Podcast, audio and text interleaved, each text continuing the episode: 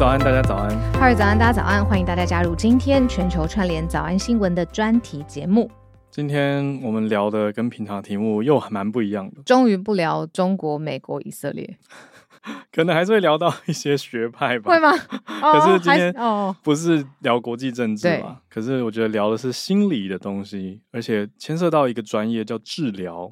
我觉得就跟我们平常哎聊的面向又不太一样了。而且这个治疗又是很多电影都曾经把这个治疗的场景可能拍的有一点戏剧性，然后甚至是离现实的专业治疗有点太远了。我们在讲催眠，所以我们今天真的要特别找来催眠心理师跟我们来解密，就是说，哎，这个到底是一个什么样的过程？对，我们是要来欢迎临床心理师黄天豪心理师。大家好，我是临床心理师黄天豪。那我目前是华人艾瑞克森催眠治疗学会的理事长，也在新田跟朱色心理治疗所担任首席顾问、临床心理师。欢迎心理师。那我们刚聊了这些词汇啊，有没有要帮我们纠正跟注意的地方？对，啊、对，我想，因为催眠可能在一般我们大家最常的印象就是电影，不然就是舞台。你台湾有一阵子，其实舞台催眠也蛮表演，对表演嘛，好像魔术啊一样，对对。然后你就变洗衣机，或者变成一只鸟之类的，对啊，洗衣机，就是做一些很荒谬的动作，做一些很荒谬的事情。舞台剧的剧情，嗯、呃，没有，就舞台催眠啦。之前比如说什么，有一段时间马丁啊什么的，哦，就是来做表演了，做表演，像有点类似魔术秀，有点类似催眠秀这样。那很多人的印象其实都留在这个时候，的确。但催眠其实是非常专业。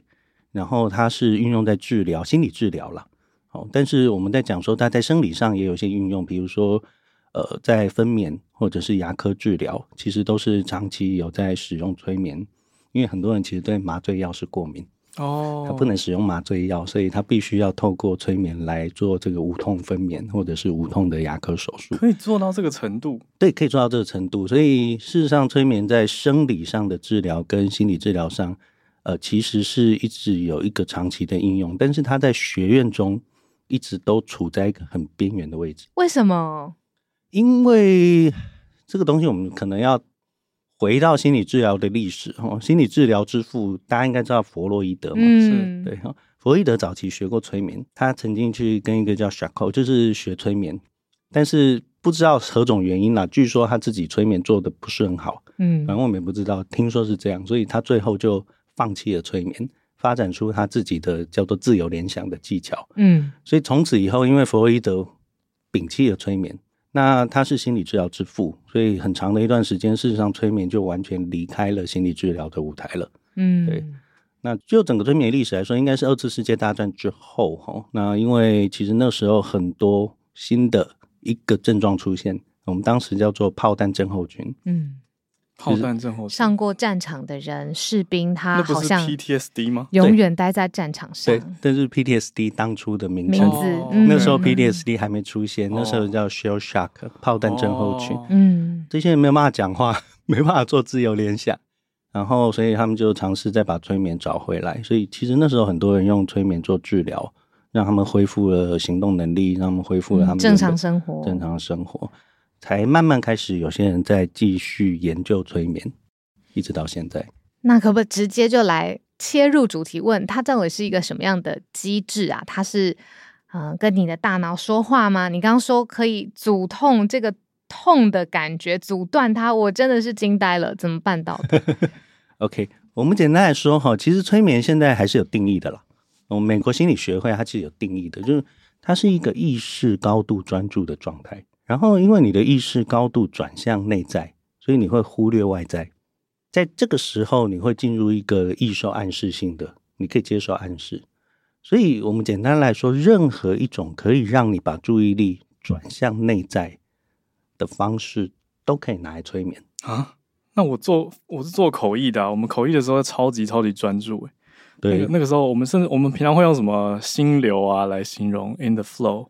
对，那就算是一种状态，那是一个状态，但是那是心流状态。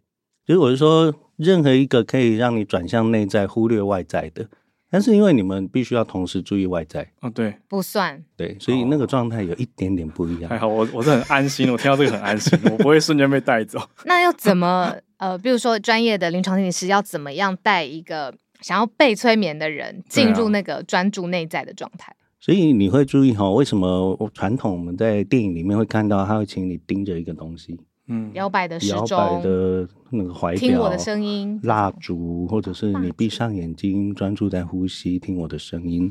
那我们其实通常很简单，就会也许真的就会请他闭上眼睛，闭上眼睛之后，可能就开始请你，也许你可以注意到你的身体跟椅子接触的感觉，也许你可以注意到。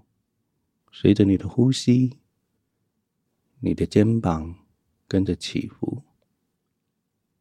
你也许会注意到，随着你每一次的吐气，你身体有一种向下漂浮的感觉。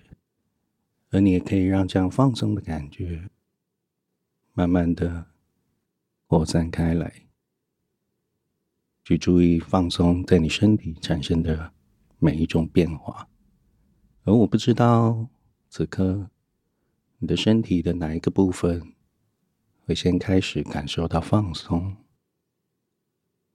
是你的手，或你的脚，现在会比较放松。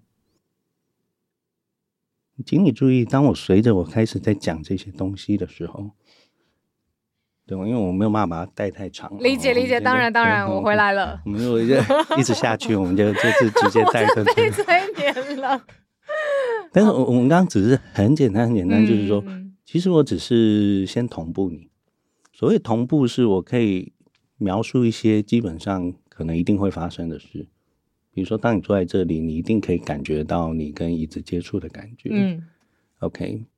你静下来，闭着眼睛，你大概可以注意到呼吸的时候，算是帮助对方专注吗？或是把他的注意力集中在他的感受上？对，其实这是一个引导，嗯，它是一个同步，也是一个引导。因为当我描述这些东西的时候，你会把注意力放在这些东西上，而这些东西都发生在你的内在经验里面，所以我们会开始用一个很简单，像这样子一边同步一边引导的方式，让你的注意力开始转向内在，嗯。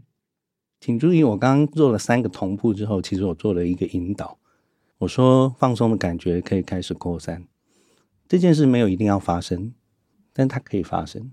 所以我讲了三个是基本上一定会发生的事。嗯，你可以注意到坐在椅子上的感觉，你可以注意到呼吸身体的起伏，你可以注意到肩膀，你可以注意到每次吐气的时候身体往下的感觉，你也可以让放松的感觉扩散开来，嗯嗯嗯，所以这个部分是一个，它极可能会发生，但没有一定要发生，但它就是一个，我开始做一个很温和的暗示，嗯，放松的感觉可以开始变化，然后接着我用了一个很简单的，我们称为催眠语言的东西，叫预设前提，我不知道是你的手或你的脚会开始。先感到更放松哦，那我可能就会去感受我的手跟脚。对，但是我的预设前提是你的手或脚一定会放松，我只是不知道哪一个现在会更放松。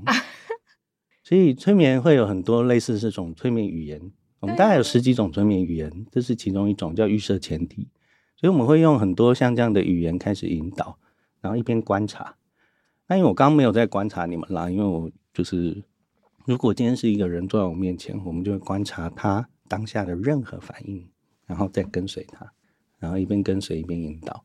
所以，当他注意力开始转向内在的时候，他就蛮有机会进入我们说的催眠状态，因为他注意力开始高度向内，他忽略外在。这个时候，我们会做一些些像我刚刚讲的，这个既是一个引导，也是一个暗示嘛。当我看到他开始放松，表示他有反应了。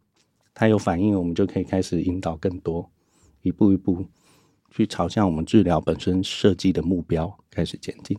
有点抽象，就是放松之后专注内在之后会发生什么事情？OK，放松是我们第一个测试，嗯，所以他有反应。也许我们接下来会开始带给他一个画面，所以也许你可以像是跳上一个滑板车，然后随着滑板沿着时间往前。回到你的学生时期，回到你的高中，回到你的国中，回到你的国小，回到你小时候某一个让你很快乐的记忆，所以我可能会引发他一个记忆，记忆，记忆，嗯，记忆可能是我们会引发的一个东西。OK，所以比如说，如果他引发了一个记忆，那个记忆就是我们可以运用的资源。比如说，我想要找到一个他小时候曾经克服过某一个挑战的记忆，嗯，而这个克服过某一个挑战的记忆带给他很大的成就感或自信，这可能是我们现在想要的其中一个东西，嗯，OK，所以放松其实只是一个我们想要测试他有没有反应，嗯嗯，他有反应了嘛？表示他现在跟我在一个同步的，对，同步的，然后或者是我们的关系已经建立起来了。他也愿意进入催眠，哦，他愿意跟着我的引导，那我就接着看看我们的治疗目标是什么，那就要看治疗目标了，因为治疗目标百百种，有哪些？对啊，是不是太多了？我们会讲几个比较常见的。我们刚刚在开机之前有跟心理师聊到说，常常有人会带着恐惧症来找心理师，想要寻求治疗，比如说很害怕搭飞机的，很害怕蟑螂的，都听过吗？对对对，这个其实算是。都会做到了，而且我们刚刚有聊嘛，其实大部分人面对这种恐惧，平常都是能闪多久，对啊，能不要接触就不要接触啊，到最后真的不行了，就想才会来有催眠，对，就说没有啊，我下礼拜真的得出国开会了哈。比如说我有一次有一个，他是一个 CEO，他真的是不得不出国开会了，然后他很害怕坐飞机，或者是有一次有一个，他是说我下个月要度蜜月了，他真的不得不坐飞机要来这样子。反正都是因为这种原因，最后才来的啦。那像这种，其实催眠就非常适合做，很适合，很适合。因为这个就可以提到哦，其实我们对催眠有一个用几个成分在定义它，一个就是注意嘛，嗯、我们刚刚讲、嗯、注意力专注向内，嗯，然后强度会改变，强度，强度，因为你内在经验的强度变强了，嗯，OK，所以有些内在的经验会变得栩栩如生。所以你好像可以重新再去经验这个东西，或者是嗯去看这件事，嗯，外在的就会变很弱啊。可能那时候就算你知道有消防车从外面开过去，你都没听到，是有可能的这样哈。嗯、所以我们称为强度的改变。嗯，第三个关键其实是催眠中很重要很重要的现象，叫解离。嗯，对。那解离很简单的说，就是仿佛你内在的某一部分跟你分离了。我知道这个词真的非常抽象，但是我们可以简单想，我们每个人内在都有很多不同的部分，我们都有面对公众的部分，我们都有私底下的部分，我们内在会有像孩子的部分，我们内在有很成熟的部分，我们内在有很严苛的部分，我们内在其实有很多不同的部分。那或者是我们在催眠中，你可以去想象，我们的身体有很多不同的部分，所以我的手可以自己漂浮起来，但是我没有感觉我自己把它抬起来。这个是催眠中常做的一个测试手段，就是看他有没有解离。对，那我们就把这叫解离嘛，因为你的手好像不由自主的。对，不由自主这个词就是在讲说，哎，我没有去抬我的手，但我的手就这样飘起来了。OK，我们把这一切都叫做解离，就好像这件事就发生了，然后好像它明明属于我的一部分，可是却跟我分离了。那解离就是一个我们在催眠之中想要的现象，跟经常运用的一个方式。比如说，一个非常害怕蟑螂的人，我们可以让他跟他的情绪分开。嗯，对，这就是治疗恐惧症的方式。所以他像是在看到蟑螂，发现他情绪不见了。嗯嗯，所以他就不再恐惧了。嗯，所以我们在催眠中就把他对蟑螂的经验跟他的情绪解离开来。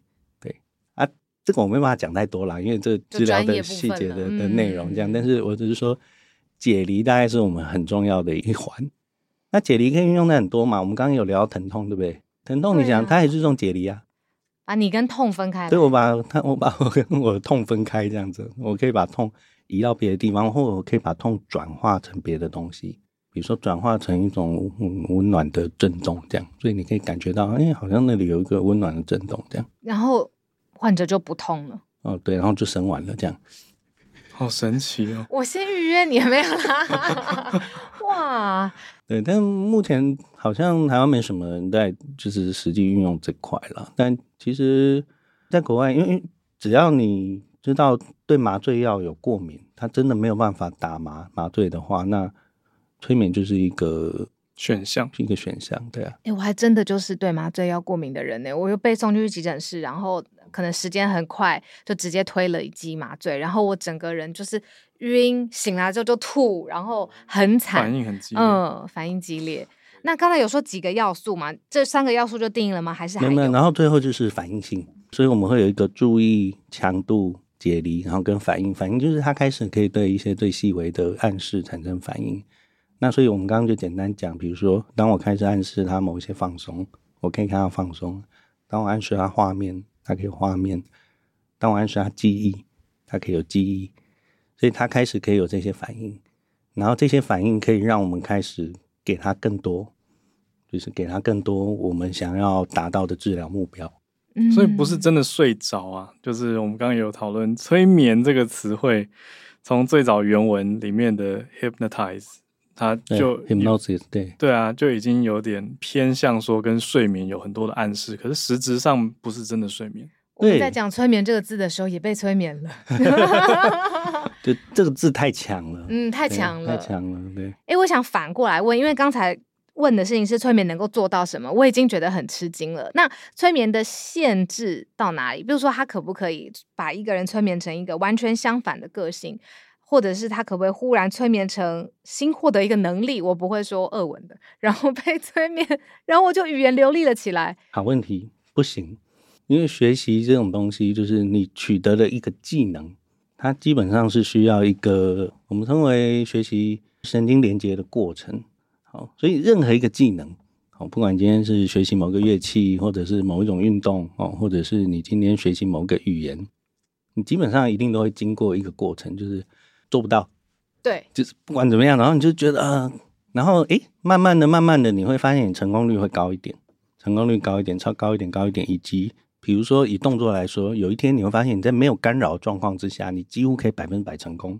那这时候我们说，哎、欸，你基本上学会了。嗯，下一步的难度就是开始有干扰嘛，越来越难。你在不稳定的状态之下，或者是杂讯的时候，哎、欸，你还是可以几乎表现出来。那我们就说，你已经成为专家，就是从新手、熟手到专家，它事实上是有有一条路这样子。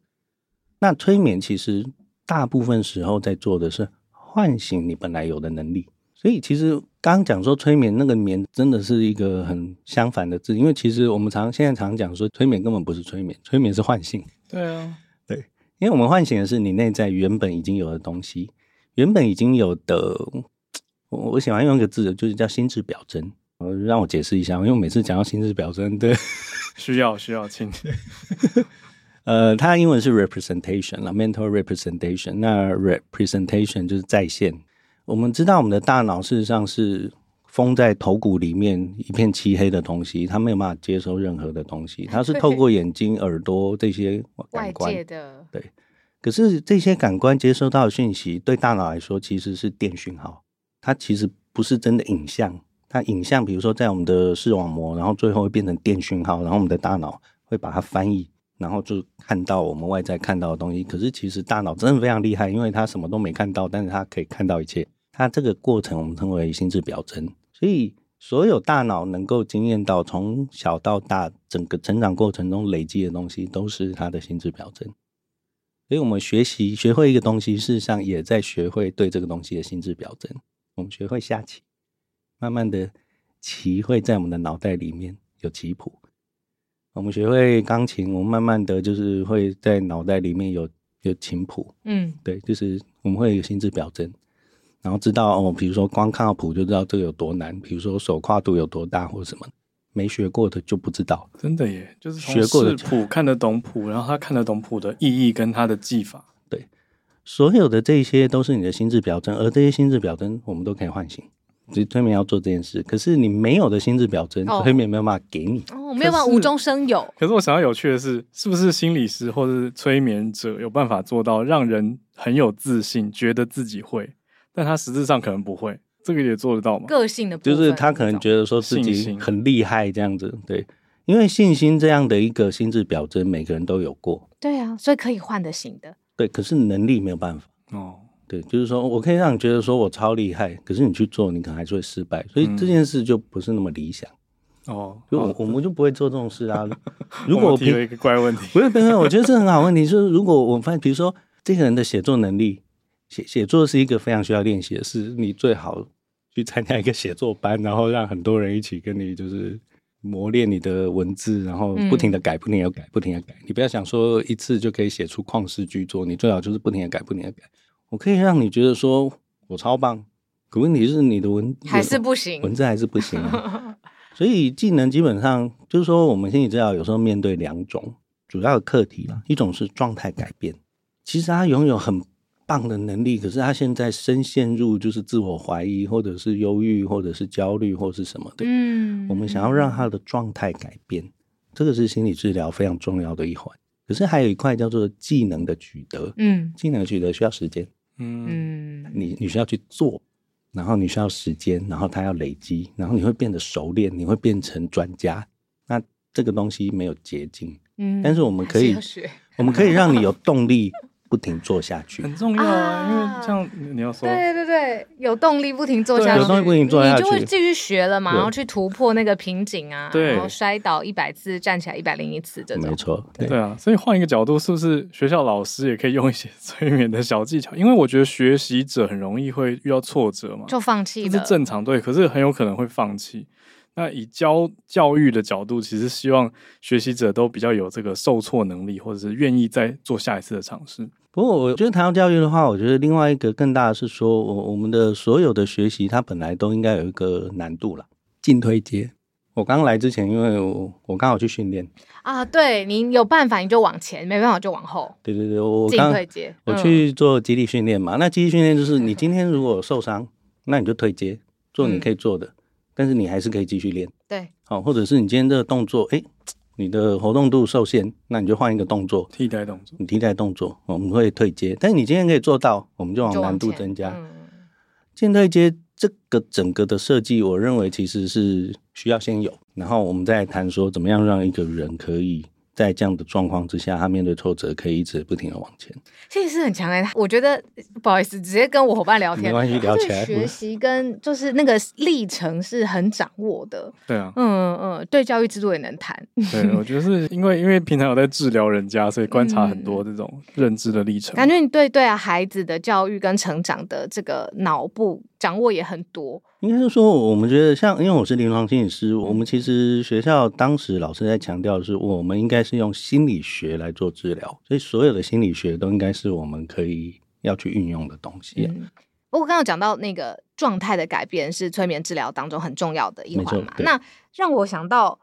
也很需要澄清的，就是很多催眠电影会讲出一个很恐怖的情节，就是啊，我把这个人催眠，结果出了岔子，这个人就成了一个疯魔，就是进入了一个走火入魔的状态啊。那这个也是 状态的改变吗？这是催眠的风险吗？呀，yeah, 应该这么说吼，任何东西我绝对不可能说它只有好没有坏了。所以你说催眠有没有风险？催眠一定可能有某一些风险，因为一个工具它有可能会被错误的使用。就像我们刚刚讲的，如果有些人他运用催眠，他就让这个人相信他有一段啊、哦，你们刚好有另外一个问题，我就用这个做做例子好了哈。在一九九零年代，其实很多人碰到这个，在美国掀起了一股记忆跟创意之间的一个很大的，就是很多人突然说他有一段压抑的记忆被唤起，然后他小时候可能被他的父亲、被他邻居呃性侵，然后恶魔教的仪式，然后就是什么。动物开肠破肚，他们就是邪教等等的这样大量。那许多人事实上都是在接受治疗或类似这种暗示或催眠的过程之中，去不停的被询问说：“那你有没有想起什么？那个时候有没有在哪里发生什么事情？”充满了这种暗示的东西，然后他们回想起所谓的这些创伤的记忆。所以那时候有非常多的司法案件，非常多的司法案件。那也有专家，就是专门研究记忆的专家，就是，可是这东西好像不太对，因为其实很多东西事实上搭不起来，就搭不起来，完全不可能这样子的东西。这样，但是这些人的经验是栩栩如生。那记得我刚刚讲的，大脑事实上没有办法区分呢、啊。如果你在一个状态里面，然后你栩栩如生的唤醒了某一些经验，然后就是相信这就是你的经验，你的大脑从此就记得你有这个记忆啊。它是没有办法区分的，是不是有点算是分不清现实跟想象？对，那因为当时其实可能很多人他并没有足够的意识或伦理了哈。因为这件事从一九九零年后来有很大争议了哈。就其实台湾有翻译几本书，就是在谈这件事哈。就是一本叫《记忆与创意》哦，他后来出二版。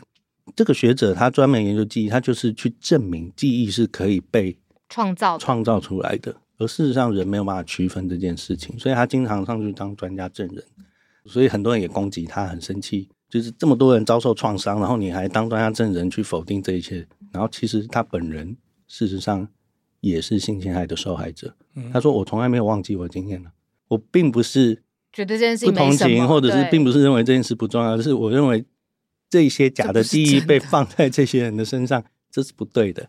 那所以当代我们在谈所有在谈催眠的时候，事实上非常重要的是，你需要知道这些最新的研究，你需要遵守相关的伦理。如果你今天所谓的在唤醒记忆，事实上现在我们通常都不会做唤醒记忆这件事，因为我们不假设记忆是一个像录影带一样，就是你知道那个我只要想办法把它找出来，这个东西它就是真的。没有记忆从来就不是这样，记忆是一个重新每一次你唤醒的时候。就有一点地方，它就会被改改写的东西。嗯嗯，对，记忆是每一次你回想它一次，它就被你改一次；回想一次，它就被被你改一次的东西。所以你绝对不能假设这件事情。而当如果你真的不得不要让你的个案唤起某些记忆的时候，你必须要非常小心，避免所有这些暗示性暗示它什么有发生。你必须用非常开放的方式，让他所有的记忆是他自己出来的，不可以有任何暗示，而且这个过程一定要录音。一定要录音，很清楚的知道说你没有暗示哦。那这些如如果，因为其实现在司法是不接受催眠接受的这种回忆啦，对，因为他是认为这个东西不可信。但是如果有时候不得不做的时候，嗯，我刚讲的这些都是非常重要，不可以给他任何暗示，一定要有全程的录音，然后你要用就是非常开放式，然后慢慢在特定的东西让他自己出来。嗯，哇。就是这个很 很重大，所以我觉得一个专业，应该说，如果你今天用了一个，它有一个特定的专业技术，那你就必须要遵守，或者是你必须要知道背后是有责任的，就是你必须要。扛着这个责任，然后非常小心的运用这个工具，嗯，所以它还是会有风险的。对，那我们换另外一面好了，有一些人就会很喜欢说啊，我很难被催眠啦，你改变不了我啦，这种人，你在临床上会遇到吗？因为已经有点违反刚刚您说那个治疗的预设前提，因为通常都是自愿来，对，或是不得已嘛，可至少他是自己来，哦、应该不是人家压他来诊间的，嗯，对。有啦，偶尔会有那种爸妈希望我们催眠他孩子。哦，没有，我们不会做这种事。就给他那个学习动力。他还小，他还小。我们不做这种事。对。呃，我有时候都半开玩笑说，如果你想要证明你没有办法催眠，那恭喜你，你一定会成功啊！因为所有的催眠都是自我催眠啊。事实上，所谓的催眠是，其实是我坐在这边，然后等着让你做完所有的事情，这样。嗯，他就会傻眼这样。因为我意思说，如果有人是为了来踢馆，基本上就一定会成功了。因为我刚讲嘛，不让他踢，所有的催眠，你赢，直接说你赢了，他对，你赢了，对啊，你赢了。对，不过这个问题其实背后有几个层面我们可以谈啊。一个是所谓我很难被催眠这件事，其实是有它的概念是，是因为有段时间我们刚刚讲过往催眠曾经是非常仰赖个人催眠的魅力或催眠。的技巧这样，后来当他进入学院的时候，我们科学催眠有一个很重要的概念叫做标准化。就是我要知道催眠有没有用，或者是我要催眠知道催眠会产生什么效果。我事实上这个催眠的脚本是要固定的，嗯，不然我没办法研究啊。所以我我可能找二十个人来实验室里面，然后我二十个人用同样的脚本让他进入催眠，然后去测试他的催眠反应。这时候就会发现，有些人可以进入很深的催眠。有些人没有办法，嗯，所以那时候就会有一个概念，就是哦，那我们是不是可以看一个人的催眠易感性？嗯，有程度的，有程度的这样子。所以确实就会有些人是很容易进入催眠，有些人无法进入催眠嘛。但是这个前提是什么？标准化，就那套脚本啊。对啊，可是现实质上在临床应该是克制化，不是那么标准化。对，对，没错。所以这就会有一个问题，就是说很多人还是会留下一个印象，因为当我们用标准化，或者是现在还是有所谓的催眠测试，一定会有一些人非常容易进入，有些人其实很困难。所以这个是某方面是正确的，但是催眠确实是要克制化。嗯，至少就后来的催眠研究，也可以把人分成不同的催眠类型。啊，比如说他比较容易从身体进入，或者这个人比较从视觉进入，那你就要用不同的方式去进入。它是也可以评估的，但就是说，克制化还是最重要的。嗯，今天黄庭好心理师来到节目上面啊，聊了很多，就是作业上面的严谨啊、伦理啊，甚至科学方式的研究。因为老师是属于这个艾瑞克森学派嘛，我们待会要回来聊聊这个学派到底是什么意思。不过在介绍这个学派之前啊，请容许我问一个比较三八的问题：这个学习技能刚刚有说没办法催眠嘛？你可以催眠，你可以催眠让一个人对另外一个人有好感吗？这个东西很有趣诶，应该可以吧？我们马上政治大选要到了，是不是有伦理问题？是是有伦理问题？对啊，对，就是我我我觉得这个要回头去看，说那个目标是什么了。如果一个人他来，他告诉我说，他不知道为什么他很讨厌一个人，但他不希望自己不要再，不要希望自己不要再哦，对，搞不好是自己的手足。如果是如果是他自己有这样的一个目标，我们当然可以深入探讨下去。这里面可能有一些底下的情节是可以讨论的，对。但可能就不是那么表面说哦，我要让我喜欢上一个人，或我可不可以让这个人喜欢上另外一个人？对，对我，我觉得还是会看。那这种状况有没有可能发生？也有可能啊。哦，懂意思，就是如果符合你的治疗目标的话，可能中间有一部分的手段会是催眠，或者说还是回到以心理学、心理学。然后其实催眠是传递心理学的交通工具，我常常这么说，只是它比较快嘛。好快，就是、太快了吧！太快了，子弹列车，子弹列车，对，哦、对，其实你可以用谈话的方式，对不对？你也可以用我们心理学有一些行为的技巧，然后你也可以用，反正心理学现在心理治疗很多不同的取向，但你可以加入催眠，让这个经验更栩栩如生，让它更深刻。所以，催眠其实是传递这些治疗讯息的交通工具。那我们就回来聊聊老师隶属的这个艾瑞克森学派好了，它是指什么意思？好，艾瑞克森他其实是一个人名了，他的全名叫 Milton Erickson，米尔顿·艾瑞克森这样。他其实是一个心理学家，也是一个精神科医师。那比较特别的是，他学催眠基本上算自学，他算是自学的。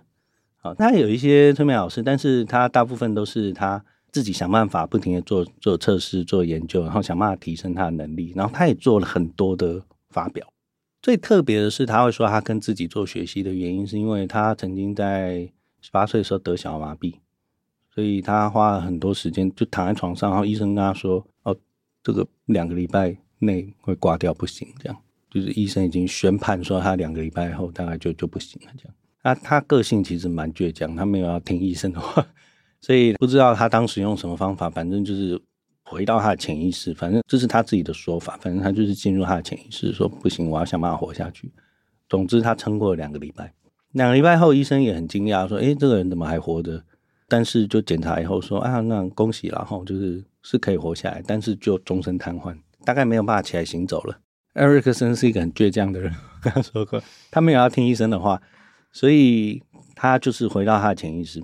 那这次他有比较清楚的描述，就是他那时候脑中浮现的一个画面，因为他在农场长大，他回忆起一个摘苹果的经验，所以他很仔细的去回想他摘苹果的那个经验，包括就是他怎么移动他的手臂，怎么张开他的手掌，然后怎么去移动他的手指，然后握住苹果，旋转他的手腕等等，所有这些动作，他就靠着拼命的回想这些动作，让他的手动起来。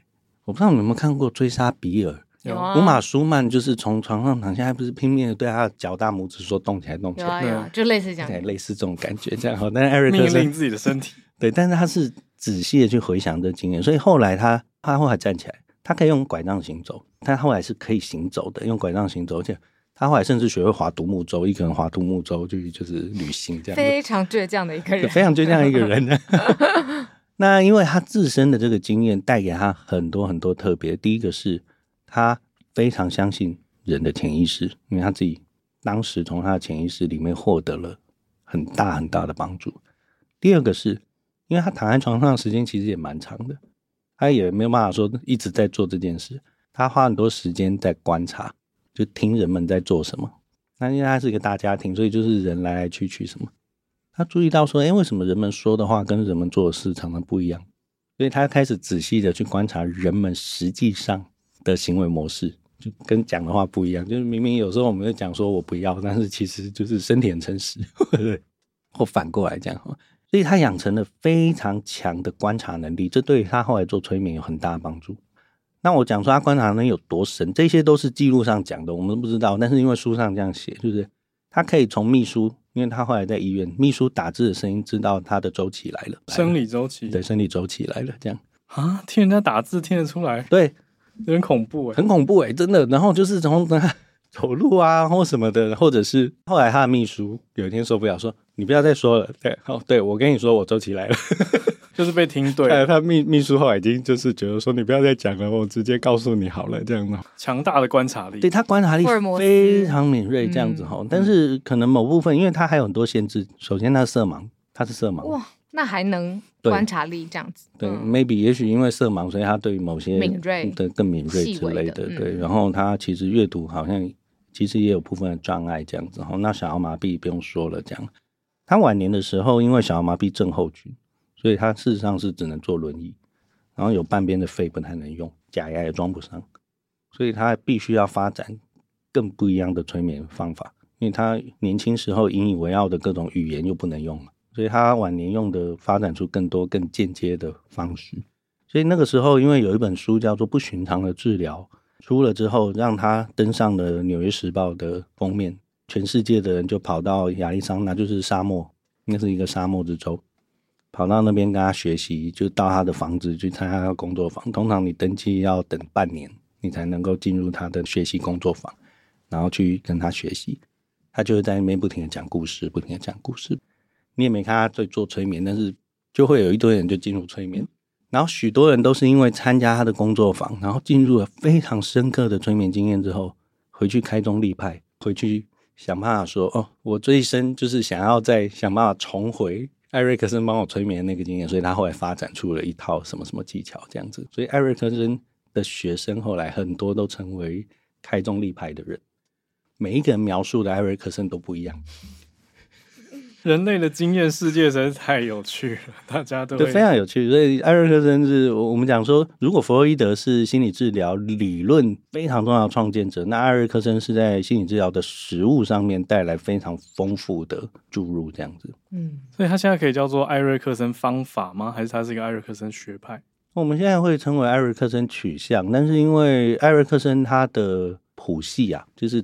真的，后来开智山也非常多，多是是嗯、然后就像我讲，每一个学生描述的艾瑞克森都不太一样。但是因为他真的很难学，因为他自己从来不解释他做什么，他是一个不建构理论的人，所以艾瑞克森事实上没有理论，所以他的学生就是试着用各种方式去解构。像我的老师呃萨德博士，嗯，他是目前艾瑞克森基金会的主席，他就是非常善于解构艾瑞克森。但是他解构艾瑞克森跟比如说另外一个叫 Stephen Gilligan，哦，也经常会来台湾的一个老师，也是我的老师之一，他们谈的就完全不一样。然后这两个风格完全不一样，嗯、所以每一个谈他的都不太一样。然后我我我，但是我觉得对我们来说还不错，是至少我们有这么多人可以学，嗯，去解构，不然你真的不知从何学起这样。那既然我们在聊他，他催眠是短短几句话让一个人大幅改变他根深蒂固的行为模式，那我就很好奇，这个改变可以维持多久啊？就像我刚刚讲的哈，哎，我我记得有一个例子，我刚刚讲到萨德博士嘛，对，对他他其实，在跟艾瑞克森，他跟在他身边有七年的时间，就是他最后几年这样子哈，所以后来他也为他成立了艾瑞克森基金会。那他在当初碰到艾瑞克森的时候，呃，跟他身边学习的时候，他那时候就耍帅，就是喜欢抽烟斗，人家觉得抽烟斗很帅。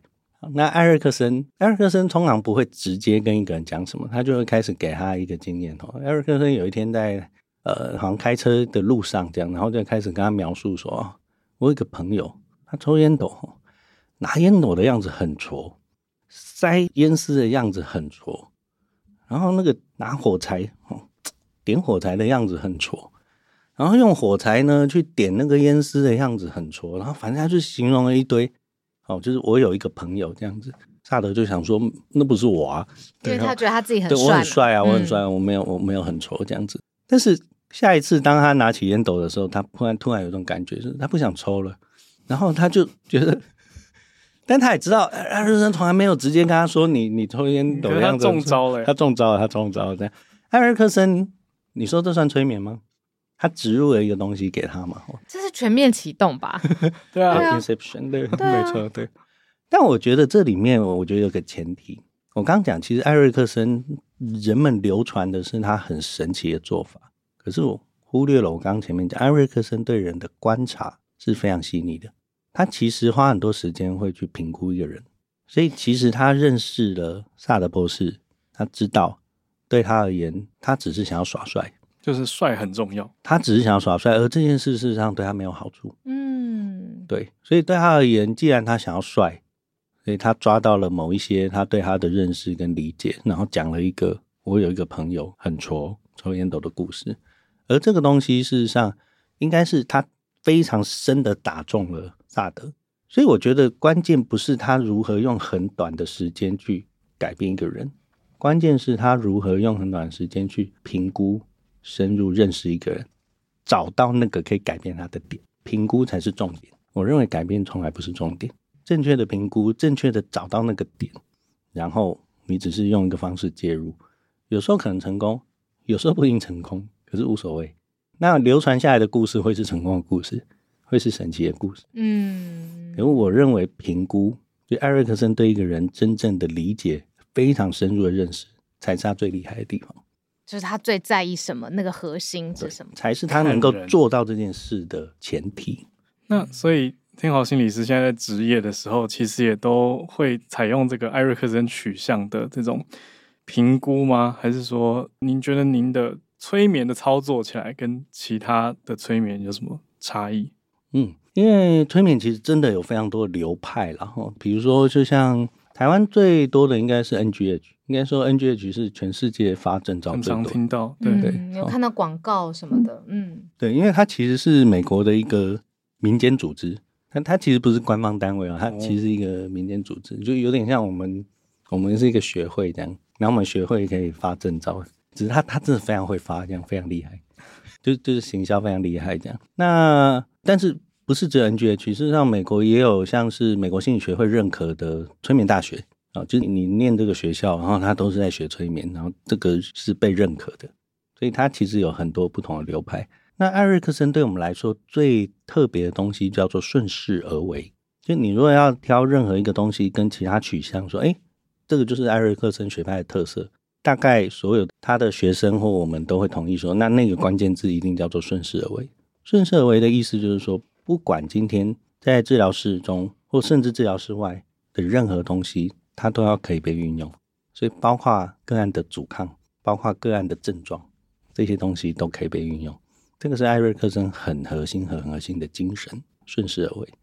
所以，意思说，说，如果一个人来哈，他说：“哦，我还没有准备好。”就是他他以为他来，他要谈一件事，然后突然他之间又又没有办法纠结了，谈了又纠结了，还没有办法准备好。有些治疗取向就是啊，这就阻抗，这叫抗拒；有些治疗取向就会说这是抗拒，然后就会去想办法要谈你的抗拒。可是对于艾瑞克森取向来说，嗯，OK，所以我们来要。来想我怎么运用你的还没有准备好，所以你的还没有准备好，它可以是一个，比如说很好的一个自我保护的力量。我们来把这个自我保护的力量拿出来，我们可以来扮演你这个自我保护的力量吗？Maybe 我们可能会扮演，或者是我们就在催眠之中把这个部分强化。我们反而会强化这个部分，强化这个我还没有准备好的部分，这个叫顺势而为。嗯，这个会跟其他的取向很大的不一样。就在这里，比如说我们常见的，如果心理治疗现在主流叫认知行为治疗，认知行为治疗会认为你的想法可能是对你不利的，比如说你想法可能过度的二分、过度的极端，哦，或者是预测未来，或者是哈读心术，认为别人一定是怎么想。认知行为治疗会认为说啊，你这个想法是对你不利的，我们要想办法找出这些想法，驳斥它，或者我们想要把它变成更有适应性的想法。嗯嗯，当你改成比较有适应性的想法的时候。你的情绪就会变得比较好，但是这个叫做 好没关系，就是它基本概念是这样。但是你可以看到这是对抗性，嗯，就是驳斥对抗性。但是艾瑞克森就是没有，我们总是顺势而为，所以这是一个很大很大的差别。听起来心理学自己也有不同，不只是催眠有不同的学派，心理学这个大雨伞下面也有很多。没错，嗯，那我们刚刚已经聊了很多关于催眠啊，还有这种心理学的面向。我觉得我们可以来聊一些不同的层次。你有在一些影片里面提到过，像我们刚才已经聊到说注意强度解离反应了嘛？嗯，那还有另外一个面向是说反映外界的这种社交反应，那又有三个层次，就同一个议题，从 I do 到 I am 啊的行为，跟他的心理认同的认知，这种落差是怎么样的一个过渡感？因为有一阵子这三个词连在一起很红哎、欸，非常红。因为这个概念其实原子习惯也有用到，嗯，对，因为这这些概念其实好概念会流传很广啦。其实到最后我们也不知道最初谁提出来的，但是它确实也是我们在治疗中会思考的东西。嗯、我们简单讲一下哈，I do 就行为。我可能做某件事情，啊，因为我我们那是剧学的影片嘛，所以我们那时候有一些孩子的例子，比如说哦，那他这一科考坏了，OK，他数学考坏了，这这其实只是一个单一的事件或行为这样子，但他可能把它变成某一个状态或标签，变成 I have 哦，就我数学不好，嗯，我数学不好是一个标签，对不对？好，或者是某一个我搞不懂数学，这是一个状态，但是当他把它变成自我的一部分，部分就是我是一个。数学很烂的人，就是另外一个层次。对，他就不要变成 I am 了哈。那你知道，其实这三个层次对一个人来说，那个深度是不一样的。对哈，所以当一个人说啊，我这一科考坏了，我这次考坏，下次考好就好了。但当他开始把它变成一个标签的时候，这个东西其实会比较紧一点，卡住了。对不对？嗯、我我是一个数学不好的人的时候，事实上就是完蛋了，根深蒂固。对我，我开始我我不想碰数学，反正我学不会。对，数学就是一个你不会就是不会的一个东西，这样子嘛。那你你想想看，我们在从小到大每一个经验，事实上它都有可能落在这些不同的层次里面。如果一个人在人际上，一个孩子在人际上碰到挫折，OK，哦，我今天跟这个朋友吵架了，但他可能开始觉得说，哎，是不是没有人喜欢我？到最后说，我是一个边缘人。嗯，对。可是当他认为他是一个边缘人的时候，你会注意到。这个 I am 也会进一步改变他接下来的 I have 跟 I do。比如说他，他他就既然我是边缘人，我就不要再去跟别人接触或交往或来往什么的。事实上，这会让他越来越边缘。嗯，所以我我们有时候在想哦，那在日常生活中有些例子嘛，过年大家不是都会许新愿望吗？对。哦，那。我不知道哎，就大家都会许跟运动有关的愿望，或者是健康生活，不然就是要写作。啊，今年要开始瘦 啊，体脂要怎样啊什么的。对，但你如果想的是说我要开始运动，它其实是 I do 而已。它很容易就是啊、哦，今天天气不好这样子哦，或者是啊、哦，今天好累哦这样啊、哦，昨天有点吃太饱这样，昨天喝酒有点宿醉这样，就是这个行为很容易被很多东西晃动。那即使你今天把它变成一个状态，就是说哦，我要成为一个爱运动的人，这样应该是，如果你可以打从心里面就开始觉得说，我是一个终身训练者，我是一个终身运动者，我是一个健康生活的实践者。你从这个角度出发的时候，你的行为会有什么不一样？如果你这么告诉自己，我会持续的去运动嘛？对，不论是我今天累不累，因为我是一个实践健康生活的人。对，我是一个健康生活实践者。嗯、那健康生活实践者。你就会发现说，你的行为层面就很多了嘛，包括饮食，包括运动，包括睡眠，包括什么的这样，那方方面面你会注意。可是你就要知道，要更有意识的知道说。我可能要建立的是关于这个自我认同，I am I am 的这个部分，对，很有趣诶，等于这也得到了一个 大家新年新希望的一个建议，就是如果我们分成 I do I have I am 三个层级的话，大家可以试着往 I am 的角度去想，发生一些根本性的对根本性的改变变化，对啊。可是刚刚讲到 I do，然后比如说天气不好就不想运动，我想说，哎，这不是也算顺势而为吗？这不是很顺势吗？就心情上会顺势，太顺势也不行，这太多阻抗。那我觉得今天节目呃时间也差不多了，不如最后一题也来帮大家整理一下这个正确管道的资讯。就是说，如果听完今天这一集，真的有朋友非常非常好奇，甚至是自己就想要去尝试整个被催眠的过程，甚至他有想要克服的议题等等的，有什么确保我们不会受伤的管道可以接触这一类的资讯？我会建议是这样，然后哎，这个我们刚。应该是开机前有聊，但是后来我们忘记聊哈。我觉得这件事也顺便让大家知道一下，在台湾，如果你真的是要做咨商或治疗，其实目前它都是要有证照的人。嗯，那这些证照包括精神科医师、临床心理师、咨商心理师，那社工师可以做一部分，护理师也可以做一部分，他们都有各自可以范围做到的跟心理咨商或心理治疗有关的一些内容。所以其他的任何人都不能用咨商或治疗这个字，嗯，但你会在市面上看到有人会用咨询，或会谈灰色地带，就灰色地带这样吼。但是如果因为我基本上用催眠，但是因为我是个治疗师，所以我基本上都是在做催眠治疗。我的催眠是为了治疗而存在的，我的治疗会有我的治疗目标，我的治疗是基于我对他的评估，所以我对于一个人整体问题的理解，这个评估让我产生一个目标，而我用催眠带往这个目标。所以如果你真的是带着某一个议题，你想要做催眠，我会建议很简单，你就找先找有证照的人，你可以找。眼科医师，找临床心理师，找智商心理师，大部分人现在都会把他专长列出来，然后他可能会列出说他要在做催眠。那当然，所有的，如果你今天第一次接触他，你也可以问问他，他做的催眠是什么样子。他不一定是做艾瑞克森催眠了，他也有可能做其他催眠。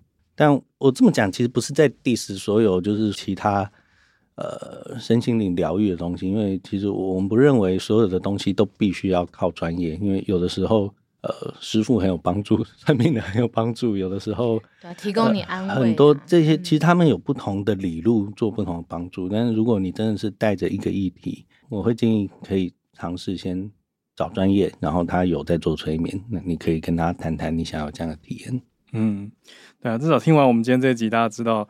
你不会睡着，对，不会，绝对不会，不是变 冰箱或变，不，不，不，也不是被恶整，不 是，对，你也不会交出你的提款卡密码，对，没错，没错，什么爱上心理治疗师，如果遇到这种，你赶快站起来离开这个，可以吗？可以吗？可以，可以，可以，可以，是有有有意识的，可以吗？在被催眠状态的时候，他如果觉得不行，这个暗示有危险，我要赶快站起来。是可以站起来吗？可以，可以站起来。事实上，就是这件事情，意思就是说，你自己脑中也可以给自己一个暗示，因为其实所有催眠都是自我催眠。